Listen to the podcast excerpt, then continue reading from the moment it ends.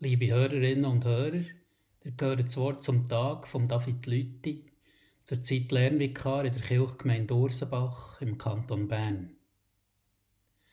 Gegen Schluss vom Johannesevangelium ist beschrieben, wie der auferstandene Jesus zu den Jüngern zurückkommt und was er zu ihnen sagt.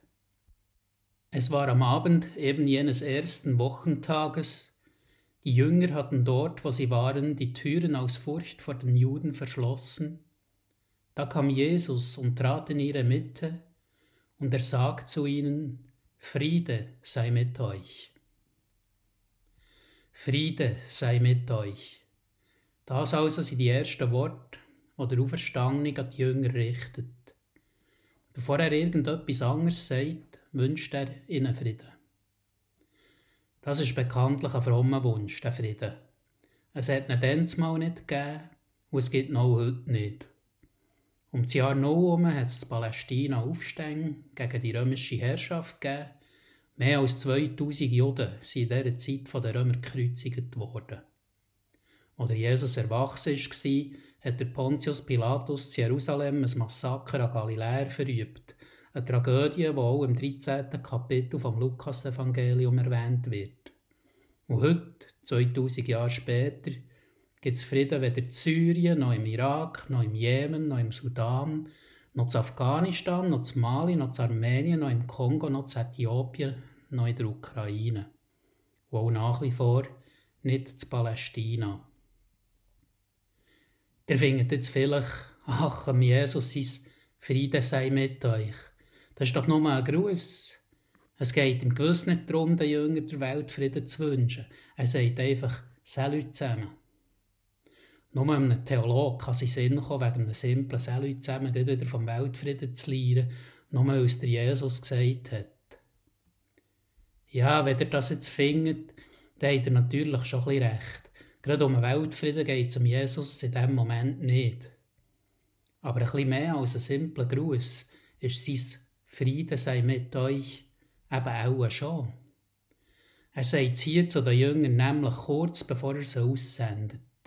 Gleich müssen sie aus ihrem sicheren und behaglichen Stübli raus in die eh schon findliche Welt, die abstruse Botschaft vom auferstandenen Gottessohn verbreiten. Der Jesus wird sich jemand vorstellen dass sie da ein bisschen der Bammel haben. Und wie wir aus der Apostelgeschichte wissen, werden sie ja dann tatsächlich auch allerlei Schläge einstecken. Die Jünger stehen also vor einer schwierigen Aufgabe. Sie haben strube Zeiten vor sich. Und in dem Moment sagt Jesus zu ihnen, Friede sei mit euch. Er redet mit dem also vielleicht einfach ein bisschen Mut zu und wünscht ihnen ein bisschen Gelassenheit angesichts von dem, was auf sie zukommt. Was er meint ist, Gielen, ich weiss, euer Auftrag ist viel verlangt. Macht einfach, was ihr könnt. Und wenn ihr das Gefühl habt, das geht gar nicht mehr, dann denkt daran, ich bin bei euch alle Tage bis an der Weltende. Ja, ich glaube, so dürfen wir den Friedenswunsch von Jesus zumindest auch verstehen. Und so können wir vielleicht auch etwas damit anfangen. Das Jahr 2024 ist noch jung. Wir alle haben grosse und kleine Aufgaben vor uns, müssen mehr oder weniger Verantwortung tragen, werden immer mal wieder Stress haben. Und dazu plagt uns auch noch die schreckliche Weltlage. Und darum würde ich euch gerne auffordern, dass ihr jetzt nach dem Morgen, wenn ihr das Wort zum Tag fertig gelassen habt, oder auch erst hinach, falls ihr schon beim Nacht seid, dass ihr euch beim Zähneputzen vor dem Badzimmerspiegel am Jesus sein Friedenswunsch selber zurufen. Etwa so. Friede sei mit dir, Anna. Friede sei mit dir, Bruno. Verlang nicht zu viel von dir selber. Das Leben ist schon schwierig genug. Mach einfach, was du kannst, und wenn du am Verzweifeln bist, dann denk dran, Christus ist mit dir alle Tage bis an der Weltende. Ja, liebe Hörerinnen und Hörer, Friede sei mit euch allen. Amen.